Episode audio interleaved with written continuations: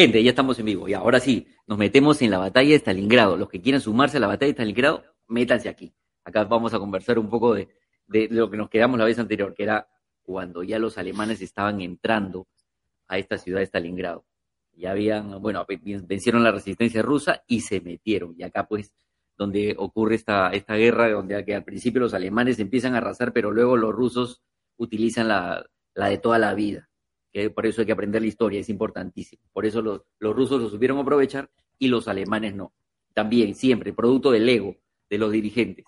No, yo sí puedo, a mí no me van a, a mí no me la hacen, pero también se las hicieron a los alemanes, así que ahí estamos. Y también, bueno, vamos a comentar un poquito de, de, la parte aérea, que estamos acá con el experto de, en la parte aérea, el comandante Carreón. El tema de los francotiradores también es interesante porque también se, se produce un duelo francotiradores ahí que fue épico, que trascendió ya la batalla por, por este ruso Basil, ¿cómo se llama este flaco? Zaitsev, Zaitsev, creo que era, ¿no? Sí, este pata. Por eso hicieron una película inclusive de, de, de esto, de Enemigo las Hecho, porque eran un, unos ah, capos. Alemania mandó al, al, mejor francotirador que tenían ellos y ahí se produce pues este, este duelo de grandes, ¿no? Al final el alemán cae pero redondito y una falla así recontra inocente, pero cae. Al final ninguno es este infalible. Pero bueno, ¿cómo estás, Alfredo? Cuéntanos un poquito, ¿cómo entran los alemanes a Stalingrado? Buenas noches. Fue a pocos entrando eh, y lo fueron empujando. Stalingrado está entre, entre dos ríos, ¿no? Eh, pasaban un río y los iban empujando hacia el otro. Eh, justamente los refuerzos que, que se ven, que, que, que, venían por río, y un momento en que comienzan a llegar los refuerzos, como dijimos la semana pasada, que se daban inclusive este tema de, de, las armas, ¿no? Algunos venían sin armamento, el, y, bajaban dos con un, por, con, un, por un fusil, ¿no? eh, tenía la técnica uno por uno. Sí, la técnica uno por uno, pero y Stalin da una, la, la, la, ordenanza también que era ni un paso atrás. Los que retrocedían los comisarios, eh, los, en ese momento los ajusticiaban, ¿no? Eh, claro, creo, eso... que estaba el, el, mismo Nikita Khrushchev estaba de, de, de, comandante de los comisarios, creo que era el que ajusticiaba a todos los que se, a los que se, se chupaban. Nikita Khrushchev. Nikita Khrushchev era uno de los, de, de, de, los comisionados de la ciudad. Cuando se vence esta resistencia al principio y comienzan a entrar a la ciudad, eh, la comienzan a casi rodear y entrando, eh, ya lo, los soviéticos se comienzan a retirar, pero comienzan a hacer lo que se llamó la guerra de ratas, la guerra de ratas que empieza desde septiembre del año 42, ¿no? Donde es una...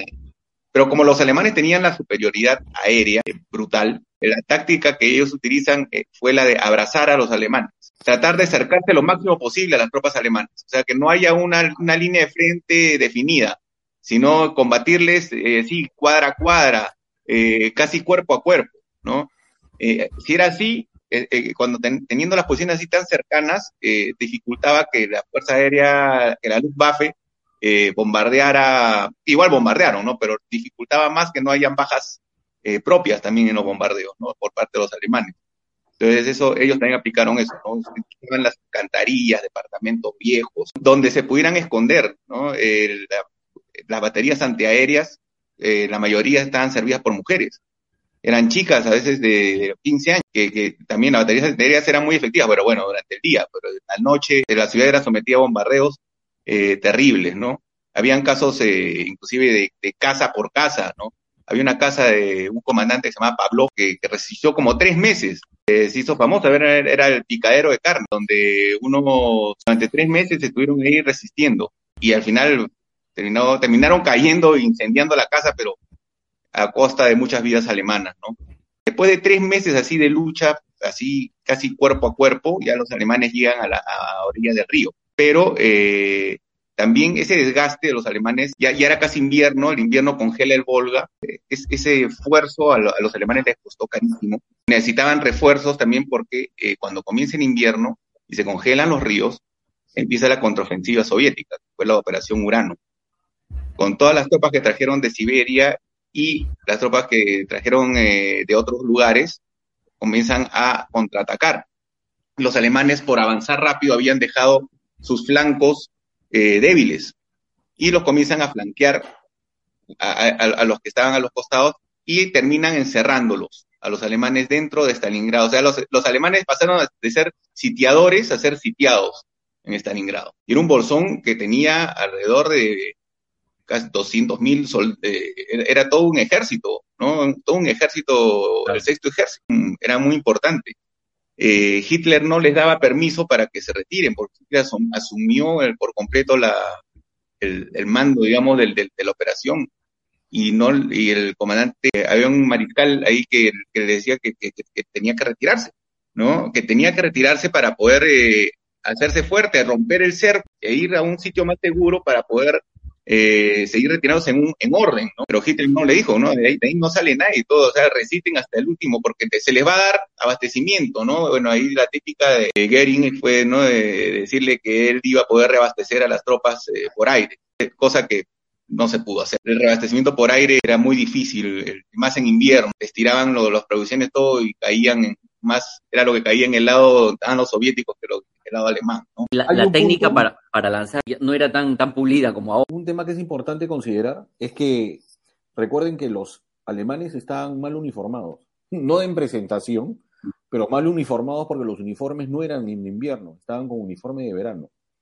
Recuerden que la operación Barbarroja estaba planeada para el verano de 1941 y que los italianos, que eran los aliados de los alemanes, se suponía que iban a invadir Grecia y Creta y fallaron en el intento y los alemanes tuvieron que hacer este apoyo, que ya lo conversamos, en Creta. Tanto es así que se realiza el primer desembarco aerotransportado a gran escala de la historia, porque el primer desembarco aerotransportado en el mundo supuestamente es el de Puerto Bolívar, que acá lo hizo la Fuerza Aérea con los aviones Caproni. Entonces, cuando llega a pasar todo esto que ha contado Alfredo, que ha explicado Alfredo muy bien, este, el tema es de que los alemanes estaban mal este, habituallados o mal uniformados. Pues. Así es, por eso es que se, morían de frío, pues. o sea, por eso es que no tenían un buen equipamiento, ¿no? porque estaban preparados para el verano, pues, y ellos llegaron a, la batalla de Stalingrado ya acabando el verano. ¿El apoyo aéreo eh, eh, eh, fue mínimo o también entraron con todo a la hora de entrar a Stalingrado? Entraron con todo, claro. entraron con todo, con el apoyo aéreo. Es más, mandaron a sus mejores escuadrones y al, ala aérea número 52, el JG-52, que durante la guerra, esta ala derribó 10.000 aviones, por si acaso. Durante toda ¿10.000? 10.000 aviones, este, este, esta ala aérea. Y esta ala aérea tenía a los tres máximos haces de la aviación mundial, ni siquiera alemana, del mundo. Estaban Eric Hartmann, que derribó 352 aviones, todos en el frente ruso, y era conocido como el Diablo Negro. El segundo as es Gerhard Barkon, que tenía más de 300 aviones derribados, y el otro era Gunther Roll. Eran los tres ases alemanes. El tema es que, como dice Alfredo, los, los rusos nunca dieron la batalla por perdida. Ellos peleaban con todo, contra todo. Y lo que, ¿se acuerdan que estuvimos hablando de la, de la guerra civil española, de los aviones Polikarpov y 15 y 16? Ya, han pasado seis años desde la guerra civil española.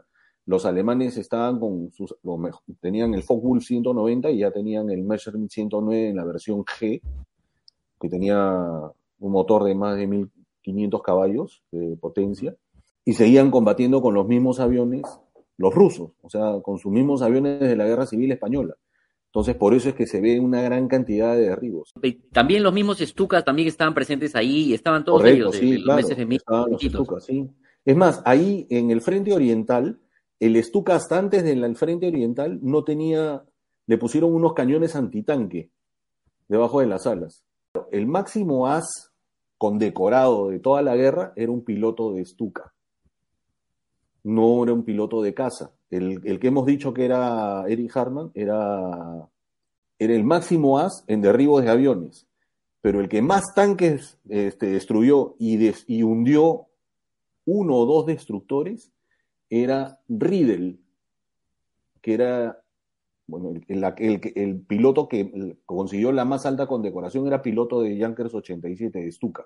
Es más, él acaba la guerra y pierde una pierna ¿no? En una, en una que lo derriban en el Volga. y medio brazo también, o sea, el brazo inútil, la pierna. él, pierde la pierna salvando a su artillero en el Volga, ¿no? Él sale nadando por el Volga, ahí en Stalingrado. La, la aviación alemana sí le dio con todo, pero la defensa. Ahora, la cantidad de aviones que habían era impresionante. Pues salió ahí, después de que pelearon con el I-15 y el I-16, que eran aviones muy antiguos, ¿no? Los derribaron en, la primera entrada, eh, pero ahí salió el MiG-1, por ejemplo. El, primera, el MiG-1 no fue muy bueno, después salió el MiG-3, salió, salieron los LAG, el Mikoyan Gurevich. Era, era, era una, una, mezcla de, dos. Eran dos ingenieros. Dos ingenieros. eran. Uno era Mikoyan y el otro era Gurevich. Ahora, ahí también sale el Sukhoi 2, que era un avión como el de la batalla de Midway.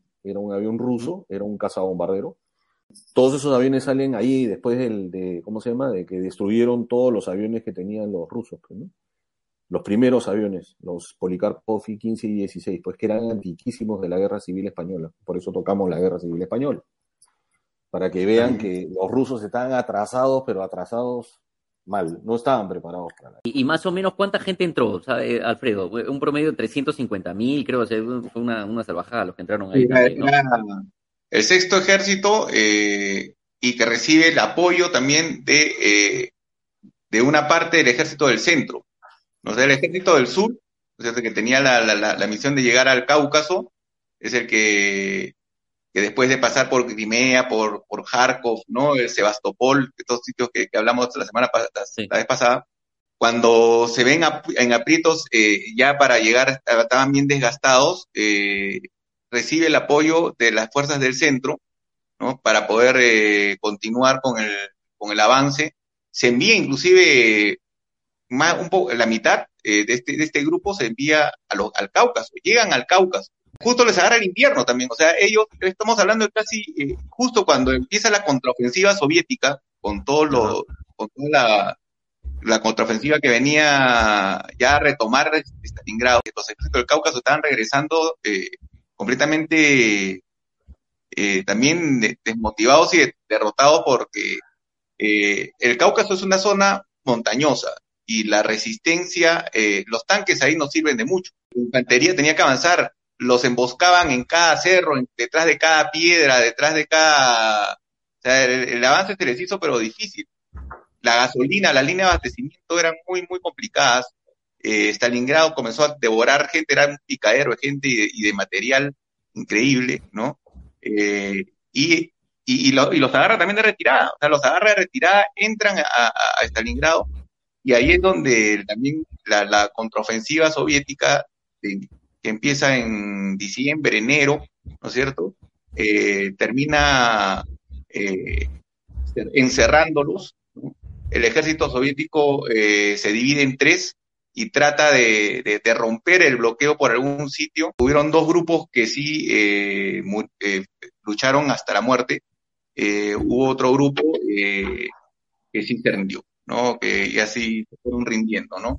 Aún así, eh, los resultados eh, para los alemanes hubieron 91 mil capturados, 400 mil muertos. Claro, una Sí, sí, entre los rusos eran más de un millón de muertos, ¿no? 40 mil civiles, que se volvió un punto estratégico más eh, por el nombre que por el sitio, digamos, ¿no? Eh, más que por... el honor, porque peleaban por el honor de la, guerra patria. Sí, eh, para los rusos era eso y para los alemanes también. Era una guerra a muerte, como decía la semana la otra vez, ¿no? los, los, los, los soviéticos sabían que los alemanes tenían orden de no dejar a nadie vivo, ¿no? Y, los soviéticos que no querían dejar ningún alemán vivo tampoco, ¿no? Y tanto así que a los prisioneros alemanes eh, son enviados a campos de concentración en Siberia, y claro, esos noventa y tantos mil nunca regresaron tampoco. No, regresaron muy pocos en algún intercambio de, prisioneros en los años 50. En los años 50 hubo algún, eh, así, un acercamiento, creo, de los soviéticos con Alemania Oriental, ¿no? Y les liberaron algunos cuantos, ¿no? Y, y algunos cuantos regresaron. Pero el resto desapareció. regresaron en, global, en global, este, de todos los, alemanes capturados en toda la guerra, pero básicamente de la, Stalingrado yo no creo que, o sea, yo creo que ahí nomás, ahí nomás quedaron estos patas. Que ahí preguntaban que Manstein fue en, apoyo, fue en apoyo, pero nunca llegó. El mariscal, el mariscal Friedrich, Friedrich Paulus, este, él estuvo muchos años prisionero. Es más, dicen que más o menos le lavaron la cabeza a los comunistas, ¿no?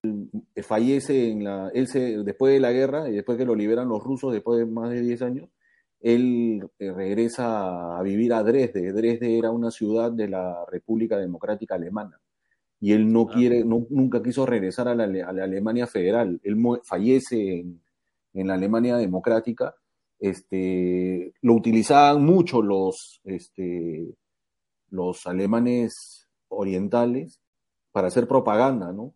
este, con el general Paulus, el que comandó el mariscal Paulus. ¿no? ese pata fue el más, el más, sufrido de todos. Porque, o sea, sí, Hitler lo asciende a mariscal para que, para que, para que se muera. Y se muera. Y se, muera, claro, y se muera ahí. O sea, se rinde con más de 120 mil hombres. Sí, porque dice que ningún mariscal hasta ese momento se había rendido y había, muerto por en la historia teutona. Así es, sí, claro. como, Ahí estoy viendo que han puesto, han puesto este, de los, del escuadrón este... De la División Azul Española. Claro, la División Azul Española estuvo en sí, estuvo en Stalingrado, había un escuadrón de, de, ¿cómo se llama?, de pilotos españoles de la guerra civil que se habían ido después de que pierde el bando franquista, se van a, Rusia y pelean por el lado de los rusos. Y también los franceses. Y por el, escuadrón, también. Claro, no, para el, para el bando ruso sí, pero también pelean del otro lado, los alemanes. Ah, también, claro, sí. también. Sí, claro. Este, el escuadrón se llamaba de, de Normandie-Niemen. Era el escuadrón este, francés que volaba bajo la bandera soviética, ¿no? Volaban el Yak 9. Los soviéticos recibieron, ya comenzó ahí también a verse la, la diferencia de recibir toda la ayuda que venían de los aliados, ¿no? Sí, claro ya, les comenzó a llegar pues eh, cantidades eh, inmensas y por distintos sitios, tanto por Arcángel, que es por el norte, y cuando se congelaba el puerto de Arcángel, eh, se abrió la ruta por Teherán, por, por Irán, por ahí subían también las caravanas, todos los Por Alaska también, por Alaska le llevaban los aviones. por Alaska y, el tren transiberiano, ¿no? Lo subían por Vladivostok y a el problema de Alemania todo el tiempo fue la, logística ya a partir de la, de, la, mitad de la Segunda Guerra. Ya no supieron cómo mantener ese, ese esfuerzo de la guerra por todos los frentes porque ya estaban dispersos por todos lados. Ya imposible, imposible que hubieran podido ganar estos patas. Claro. Hay una ah, frase, hay una frase que es muy famosa. El ejército alemán es el, era el mejor ejército del mundo y se enfrentó contra la mejor logística del mundo, que era la norteamericana.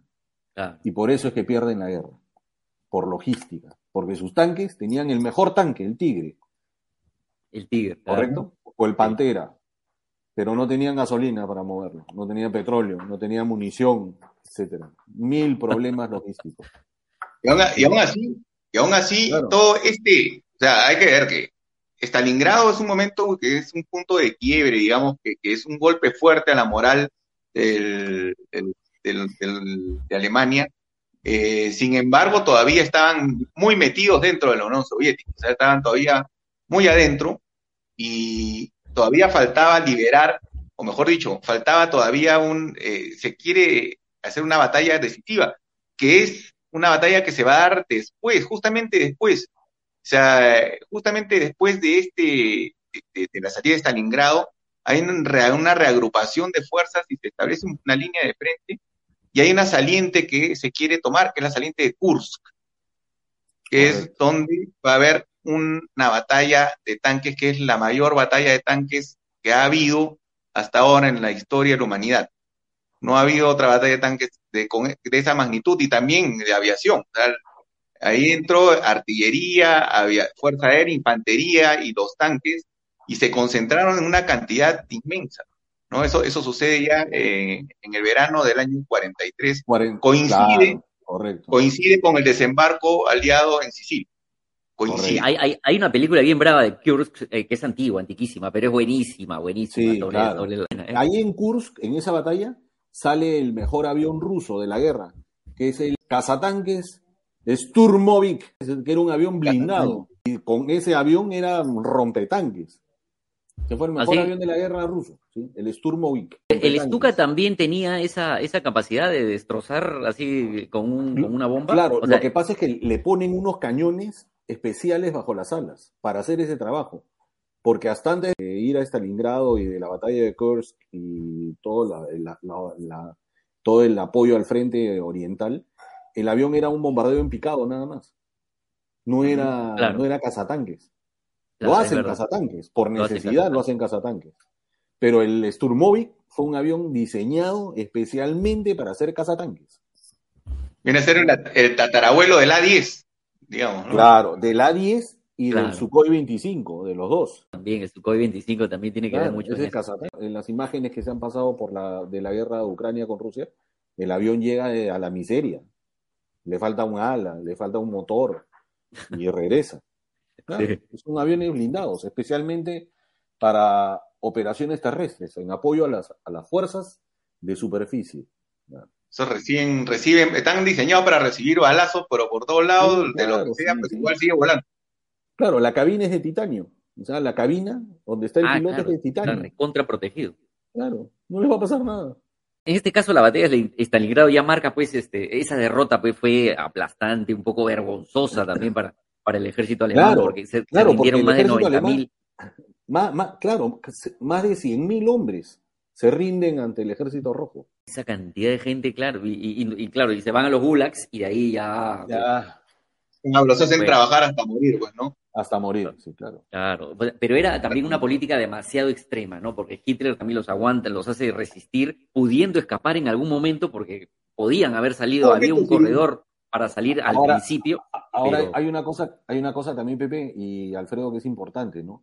Los alemanes, cuando capturaban este, prisioneros de guerra, los rusos estaban por debajo del estándar del prisionero de guerra británico, inglés, etcétera. O, sea, o sea, los trataron como los habían tratado a los rusos antes. O sea, el odio era mal. Se la devolvieron, era, mutuo. Era, un, odio, un odio mutuo, ¿no? Por eso es que, pues, siempre, siempre he dicho, esta, esta es, una, es una guerra a muerte, o sea, no, no había una, acá no había un, bueno, ya la guerra, ya te, te gané, me rindo, no, acá era a, muerte. Tuvieron excesos por ambos lados y, y, bueno, ahí es lo que tiene, pues no, ahora el, el, que perdió siempre llevaba la, la peor parte. Después de, Stalingrado, ya ahora, la para la próxima semana, porque ya el tiempo nos no ganó, ya vamos a pasarnos al Pacífico, que también es un teatro bastante interesante, porque ya en el 42 ya empieza, pues, este, ya, pasamos Midway y ya estamos otra vez isla por isla, y a los aliados empiezan a ganar un poquito terreno contra los japoneses, y hay unas señoras batallas también por el otro lado, porque los japoneses no se rendían así nomás, también era un hueso durísimo de roer. Ah, después de Midway estaban, estaban, disminuidos, pero no estaban derrotados. Lo, que pasa es, como dice Pepe, uno cuando habla sobre las, las, guerras que han sucedido, uno tiene que tener muy, muy, con mucho cuidado, tomar el tema, de, el tema cultural, étnico y religioso. Recuerden que los japoneses peleaban bajo el código Bushido, no, con el no, no peleaban bajo el Tratado de Versalles o sea, ellos hablaban, en esa época, porque todavía no estaba la ONU, existía la ONU, era el Tratado de Versalles desde la Primera Guerra Mundial. Entonces no había que yo me rindo y que la Cruz Roja, o sea, esa vaina no existía. Lo, que ya lo hemos tocado, ¿no? Los japoneses peleaban bajo otro código, pues, o sea, igual que, lo, que los rusos, era la, la, la, guerra madre, o sea, era el honor de, de, su, país, de, y el emperador, y civilización, etcétera. Para ellos el emperador puede ser el, el emperador era Dios. El emperador era Dios, considerado Dios en la tierra, en 1941. Claro, una cultura completamente distinta. Había pasado de ser un soldunado a ser una potencia en 50, 60 años, ¿no? O sea... Claro, ellos pasaron de ser un país feudal a ser una potencia marítima. Una potencia. Una potencia eh, marítima. Tenían la mejor aviación naval del mundo. Tenían la mejor armada del mundo y tenían el acorazado más grande del mundo, que era el, ¿cómo se llama? El Yamato. el acorazado más grande del mundo. O sea, se habían, como dices, Alfredo, 50 años, sí, claro, pero... Una disciplina y una tenacidad. se propusieron ser potencia y, y, lo hicieron. No tuvieron, eh, ¿cómo se llama? Ningún tipo de, de, duda, ¿no? O sea, y, una voluntad casi, casi unánime, ¿no? Para, para hacer las cosas. Políticamente serían ahí, eh, el, este, emperador. Ahí Roberto Vergara acaba de poner de que a los japoneses se les mandó a, a, ahí está, a campos de concentración y por qué lo nos hizo con los descendientes alemanes e italianos. Bueno, Con los japoneses, a los japoneses se los mandó a Estados Unidos. De acá, los mandaron a Estados Unidos, a los campos de concentración en Estados Unidos, a los japoneses en el Perú. A los italianos sí, a los italianos les quitaron todo. Es más, en la base aérea de Las Palmas, lo que es el SEMAN el día de hoy, era la fábrica de aviones Caproni, italiana. Cuando comienza la Segunda Guerra Mundial, el Perú le declara la guerra a Italia y el Estado peruano le confisca la fábrica de aviones Caproni y es el SEMAN de hoy día. Esa era la fábrica de aviones Caproni. O sea que a los italianos sí les quitaron, sí, no, no es que no, no les hicieron nada, sí, claro. Sí, los castigaron, los castigaron bien a los italianos, claro. Ahora, como curiosidad, porque en algún momento vamos a tocar también el desembarco en Sicilia, antes del desembarco en Normandía, el desembarco en Sicilia y la invasión de Italia, los italoamericanos eh, negociaron bien con el gobierno, ¿no? O sea, el gobierno de Roosevelt eh, no tocó mucho a los, a, los, a los italiano-americanos por la mafia. Eh, la, Cosa Nostra apoyó a los ejércitos aliados en invasión a Sicilia. Ah, hay una historia sobre, sobre eh, eh, este, a ver, ¿cómo se llaman estos patas? Que fue el que, claro, que fue Lucky Luciano, claro, o sea, estaba encarcelado, estaba encarcelado, lo sacan para lo que sacan para que hable con, la mafia italiana, claro. Con la, hable con la mafia de Sicilia para que en el desembarco lo reciban bien. Sí, claro. También, O sea, todo lo que se juegue en la guerra, ¿no? Ya que Jolín, todo vale. Todo vale. Todo vale, todo vale. Y de hecho lo recibieron bien. O sea, sí, claro, lo recibieron bien. Sí, claro o sea, sirvió ese, ese contacto con la mafia. chévere, porque hay unas historias así ocultas que son bien divertidas. Esos contactos con la mafia, inclusive, eh, eh, eh, los articulaba por la parte irlandesa el papá de John F. Kennedy, que era muy, muy conocido de la mafia. Se dice que el, papá, el papá de John F. Kennedy, bueno, ya estas son teorías de conspiración, pero lo matan a, John F. Kennedy porque el el hermano Robert se ensaña con, la mafia, ¿no? Eh, y eh, no cumple con la palabra que el papá había dado a la mafia, decir, si mi hijo sale no los vamos a cuidar, ¿no? Entonces ahí es donde eh, planean y le dan vuelta tanto a John como después a Robert. Ese está clarísimo que le dieron vuelta por, por orden de un tercero y no porque a alguien se le ocurrió, ¿no? Ese del Lee Harvey Oswald, ese es más alfa. No, ese es un cuentazo. Ahí Paul Kessler también está poniendo, ¿ves? Acá, ahí habla Paul de su abuela, que a su abuelo le confiscaron las propiedades que tenían y a su... Sí, claro, acá también hubo. Claro, no solamente a los japoneses, a los japoneses, a los italianos y a los alemanes. No se les trató bien. Ahora sí, antes que nos pasemos, ya la próxima semana nos pasamos al Pacífico a ver qué se cuece por ese lado. Y también un poquito de África, porque ya también están cayendo los alemanes por ahí. es toda una desgracia a partir de este momento para los alemanes y, para los japoneses también ya la, tienen cuesta arriba. Claro, lo que, lo que, habría que decir como punto, como una especie de epílogo de esta guerra es que a partir de Stalingrado ya la guerra eh, de los ya no es una guerra ofensiva de los alemanes. Pasan a operar defensivamente después de Stalingrado. Son los puntos de discusión. El punto en, en, Stalingrado, el Alamein y en el Pacífico Midway. Son los tres puntos de inflexión que cambian el, rumbo de la guerra. Los que están en, a la ofensiva pasan a la defensiva. a eh, partir de esta batalla. Correcto. Pues eso. Bueno, Alfredo, comandante, que son unos cracks a la hora de, conversar así de, guerra, uno se nutre de, cosas interesantes. veteranos y lo que sigan veteranos, nos vemos la próxima semana con otra, con otro podcast. Ya estamos en el Pacífico y ahí seguiremos hablando de guerras y guerras y mil guerras porque aquí faltaría la guerra de Corea, y ahí nos pasamos a Vietnam, que también tiene sus cosas simpáticas. A ver qué dice el comandante Kester, y eso como artillero de cola en un Mitchell B-25. Ah, es mi respeto, o sea, pues ese artillero de cola. Los de la panza eran los que estaban más, más, expuestos. Pero el de la panza tenía la cúpula que era de acero, o sea, no, no, no estaba tan, o sea, era complicado, pero el de la cola sí, ese estaba, pero Ah, claro. Como puedas. Los uniformes camuflados de la Marines en el Pacífico fueron diseñados para el teatro europeo, por el, pero eran demasiado parecidos a las SS alemana. Por eso los usaron allá y no en Europa. Muy interesante dato. Ese es Roberto Vergara. Bueno, veteranos y los que sigan veteranos, nos vemos la próxima semana.